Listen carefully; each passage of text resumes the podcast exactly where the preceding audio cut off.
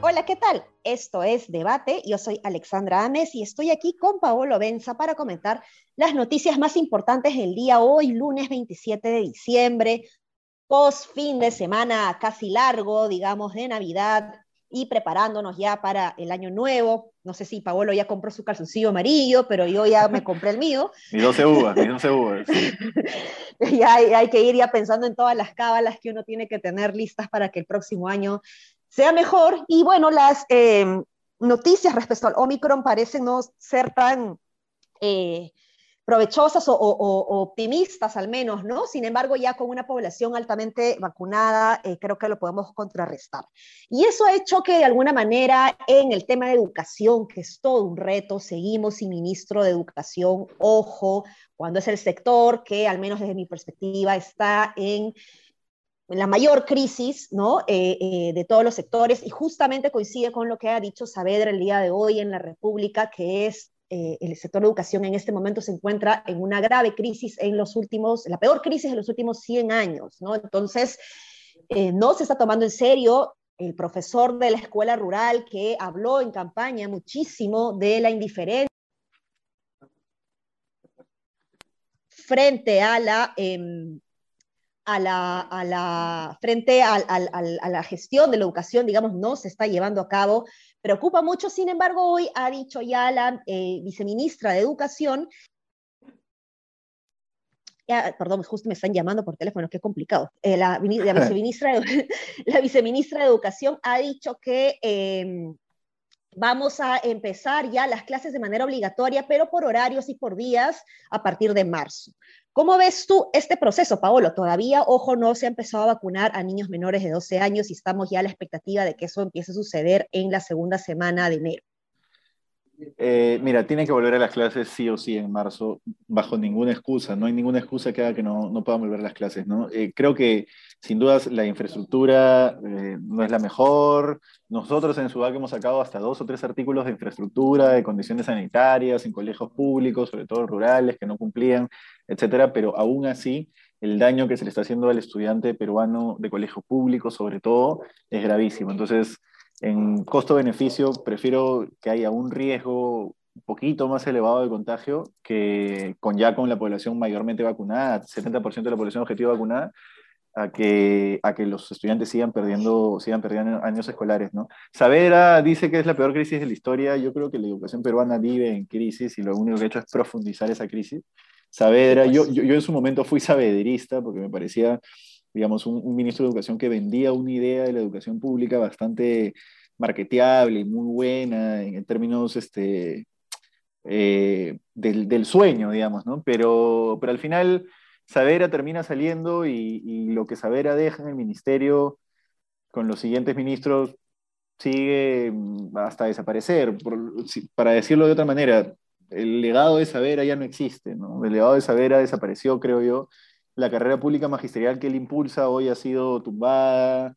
Eh, no, no, la crea él porque la crea el gobierno de Alan, pero que digamos él impulsa y la lleva a, otro nivel, ¿no? Y mucho más, la, lo de la prueba PISA fue un, un momento puntual. Creo que, que Savera pasó por el ministerio, pero, pero digamos que no dejó nada de largo plazo, ¿no? Entonces, importante que, que Savera lo diga, pero tampoco lo tomaría como un, como un, como un dios. ¿Cómo lo ves tú? Sí, pues, este, a ver, es que Saavedra conoce bien el sector, ¿no? Eh, pero, pero sea, a mí lo que más me preocupa es que un, un presidente que en tiempos de campaña creó toda la narrativa del profesor rural, víctima de la indiferencia de los tomadores de decisión y que hoy vamos a responder a aquellos estudiantes más vulnerables y olvidados por el Estado, no esté haciendo nada hoy teniendo eh, el toro por las astas, ¿no? Eh, o, la posibilidad, ¿no? Teniendo la sartén por el mango y no haciendo, eh, tomando una decisión realmente en donde se le vea realmente preocupado, decidido eh, en, tomar decisiones efectivas para, para, para, contrarrestar todos estos dos últimos años que han sido terribles para la educación. ¿no? Entonces, a mí me preocupa mucho eso. O sea, creo que si, si había un candidato de todos los candidatos, como 20 candidatos que hubo en campaña, que debía estar más preocupado por la educación, era Pedro Castillo. Y Pedro Castillo hoy no está haciendo nada, ¿no? Entonces, este, ¿de qué estamos hablando, no? O sea, si no te puedes preocupar por el sector que supuestamente conoces y por el que llegaste, eh, eh, entonces, ¿qué esperamos de este presidente, no? Así es, tal cual. Sí, pues.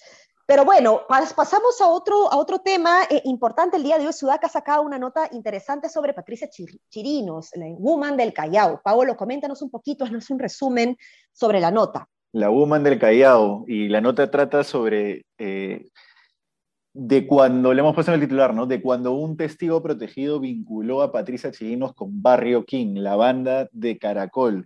No son cosas menores, es una banda de sicarios, extorsionadores, ladrones, gente de peso en, el mundo de Lampa, que eh, durante muchos años cobró cupos a empresas municipales, en este caso a la empresa de limpieza municipal del Callao, que operaba también en, los, en las distritales. Recordemos que Patricia Chirinos era alcaldesa de La Perla hace algunos cinco años, etc.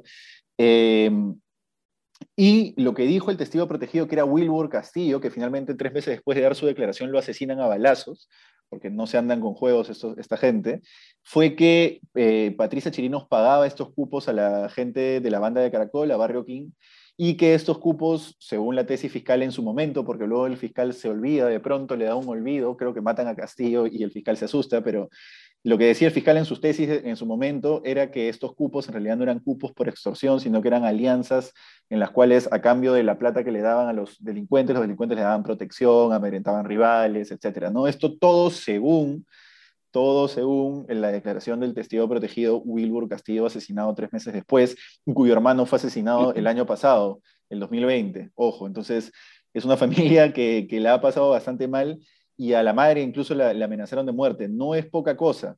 es una vinculación muy seria de Patricia Chirinos, hoy vicepresidenta del Congreso, promotora de la vacancia presidencial, con una organización de criminales de alto vuelo, además sanguinarios. No, no, es solamente que, criminales de cuello blanco, sino criminales sanguinarios. Y ahí el tema es importante porque Patricia Chirinos tiene una ambición política notoria. Ella quiere, quiso ser, incluso a destiempo, como ya hemos escrito Tafur y como hemos comentado nosotros, la promotora de la salida del presidente. Ella quiere ser la protagonista de la crisis política del país y que ella esté vinculada a criminales de tanto peso es, es gravísimo. Que haya sido vinculada, mejor dicho, por un testigo protegido es gravísimo.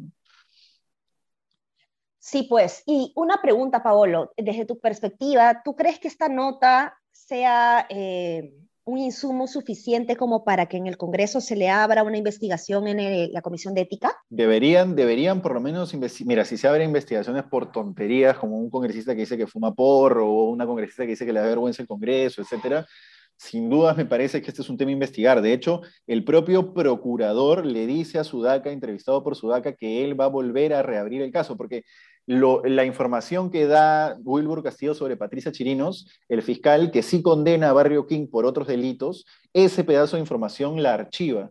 La archiva incluso después de que su primera tesis fiscal había dicho explícitamente que era a cambio de favores políticos, que no era una extorsión.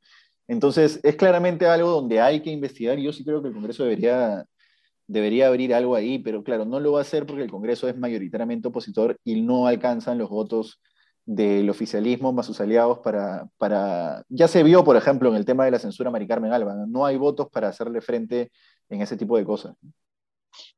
Sí, pues complicado, complicado. Este, espero que esta noticia se pueda realmente rebotar como merece y pueda alcanzar el posicionamiento que permita hacer la incidencia suficiente como para que los congresistas eh, reaccionen y busquen eh, generar mayores indicios, mayor investigación, mayor información, eh, porque no podemos seguir teniendo gente en el Congreso que tenga ese nivel de anticuchos, por así decirlo, ¿no?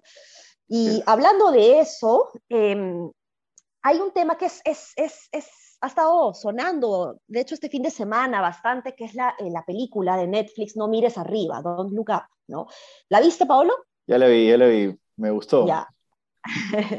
a mí también, yo me, me, he reído mucho. El día de hoy saqué justamente en la República una nota sobre eso, porque eh, se trata, no, vamos, no voy a spoilear, ¿no? Eh, se trata de una, de una sátira que surge a partir de eh, los ajetreos, digamos, que viven dos científicos tratando de alertar a la población, a los tomadores de decisión en general, sobre em, eh, la existencia de un meteorito que va a caer en la, Tierra y que va a destruir todo el planeta. ¿no? Hasta ahí he contado los cinco primeros minutos de la película, así que no se preocupen. Pero ya de ahí van, van pasando varias cosas que, que, realmente invita a una reflexión o a una necesaria reflexión eh, seria que tenemos que hacer nosotros sobre cuál es el papel que están teniendo hoy los políticos como, como poderosos de la, de la toma de decisiones públicas, digamos, respecto a, la evidencia científica que van haciendo, cómo estas corrientes o estas, contracorrientes, digamos, en contra de la ciencia, digamos, o que tratan de tumbarse la evidencia, pueden ser más poderosas y cómo terminan existiendo medios de prensa que, y conjunta, se aprovechan, digamos, de una ciudadanía influenciable, voluble, en donde se enamora o se atrapa rápidamente por lo cotidiano, por lo rutinario, lo ordinario, ¿no? Como tal persona, el show, ¿no? Tal persona se chapó a tal persona, ¿no? Y eso terminan siendo, pues, cortina de humo que impide a los ciudadanos eh, que estemos realmente informados y tomemos decisiones acertadas, digamos, sobre lo que corresponda y además influir eh, y hacer la presión también para que los tomadores de decisión pues, eh, puedan realmente tomar las decisiones que, que, van a aportar a la mejora de la calidad de vida de, de, las personas, ¿no? Este, muy, una película muy interesante, por ahí he estado viendo algunas críticas de que no es tan buena eh, en comparación con las otras películas previas que para pasar el rato reírme, pero también para analizar eh, el, gran problema en el, que, estamos metidos cuando los políticos finalmente toman decisiones solo para sus propios réditos, ¿no? para tener más poder y no necesariamente eh, sujetos a la evidencia o a la data que cada vez más em, existe gracias a justamente los, científicos. ¿no? Y más, ¿no? también eh, hay una, una especie de burla también o crítica a estos gurús científicos tecnológicos, ¿no? Que están más preocupados, pareciera, por generar eh, dinero en sus empresas y no necesariamente por poner su genialidad para la, resolución de grandes problemas sociales o ambientales, ¿no? ¿Cómo has visto tú la, la, película, Paolo? Me gustó, me gustó. No es la mejor película del, del año, pero es una muy buena sátira. es una muy buena sátira, además, eh, sobre un fenómeno que yo puse en el Twitter, ¿no? El fenómeno político de la estupidez colectiva. Cómo hay un grupo de personas capaces de negar lo evidente. Tienes un, un asteroide camino a la Tierra y lo puedes ver, pero hay gente que te puede armar una campaña política y convencerse de que no debes mirar arriba para no ver el asteroide, ¿no? Don't look up. Y ahí lo interesante es ver cómo eh, este fenómeno de la estupidez colectiva tiene que ver mucho con gente que necesita creer ese tipo de cosas para sentirse una persona más iluminada que el resto. Eso, ese fenómeno creo que es el que está asignando la política de casi todas las democracias liberales occidentales en mayor o menor medida desde hace 10 años por lo menos, ¿no? Tienes a Bolsonaro, tienes acá, etcétera. En fin, Bolsonaro, Trump, este, X, Y o Z, personajes que capitalizan esa necesidad de un montón de gente de sentirse personas más iluminadas que el resto, que conocen una verdad distinta, una verdad que los hace más importantes, más, más este, genios que el resto que no sabe, ¿no? que no entiende, que son borreguitos y, van detrás de lo primero que les dicen. Ya, esa necesidad de la gente de sentirse así está siendo capitalizada políticamente y están ganando elecciones, están gobernando, están eh, entrando al juego democrático y lo están ganando. Entonces, me parece importantísimo que una plataforma masiva como Netflix toque ese tema desde la sátira porque es una muy buena forma de que la gente abra un poquito los ojos y diga, bueno, no hay que ser neutrales. Hay una escena interesante en la película donde alguien, no me acuerdo quién, dice algo así como que este país no necesita más conflictos, no hay que mirar arriba para no pelear sí, sí, sí, nosotros. Sí, sí, sí. Ya, no, Pepe, exactamente ese tipo de discursos, la sátira lo que hace es decirle al televidente, oye, cuando escuches esto, por si acaso, tú te estás cagando de risa ahorita, pero por si acaso, mira, te está entrando el mensaje de que esto es lo que se dice para evitar que se vea lo obvio, ¿no? Que se vea el consenso mm. científico evidente, ¿no? Me parece, me parece una muy buena sátira hay críticas y críticas, ¿no? Pero, pero me parece una buena sátira. Y, por ejemplo, Meryl Streep, Leonardo DiCaprio, este, me parece que actúan en sus mejores papeles, ¿eh? entre sus mejores papeles. Sí, sí, sí, sí, ha sido una inversión millonaria también por parte de Netflix en la, calidad de actores, ¿no? Sí. Eh, pero bueno, eh, con eso nos quedamos, Paolo, y antes de despedirnos me gustaría agradecer a todos nuestros seguidores porque el día de hoy hemos llegado a 50 mil seguidores en Twitter, así que los que todavía no siguen Sudaca Perú en Twitter, los invito a seguirnos y de paso a mí también, Ale-Ames, para ver si llevo a los 50 mil seguidores yo también. este, bueno, nada, eso y estaré, seguiremos informando esta semana a ver cómo eh, van dándose las cosas y esperemos pues que podamos tener ya un ministro de Educación pronto, ¿no, Paolo? Sí, esperamos que podamos tener un ministro de Educación porque es el gobierno del profesor, ¿no? Palabra de maestro, no tener un ministro de Educación es un golpe político terrible. Sí, pues. En todo caso, vamos a ver, pues, eh, cómo. Y que, no sea un, y que no sea un sindicalista, por favor, que no sea un sindicalista. No porque un sindicalista no pueda ser buen ministro de Educación, sino porque el sindicato de Pedro Castillo tiene una agenda particular que es destructiva con la educación, y eso hay que decirlo. Así es, el centro de las decisiones del ministro tiene que ser el alumno, el niño, el estudiante. Así, Así que esperemos que eso suceda. Un abrazo, nos vemos. Nos vemos y feliz Navidad de nuevo a todos los que nos escuchan. Chao, chao. Chao, chao.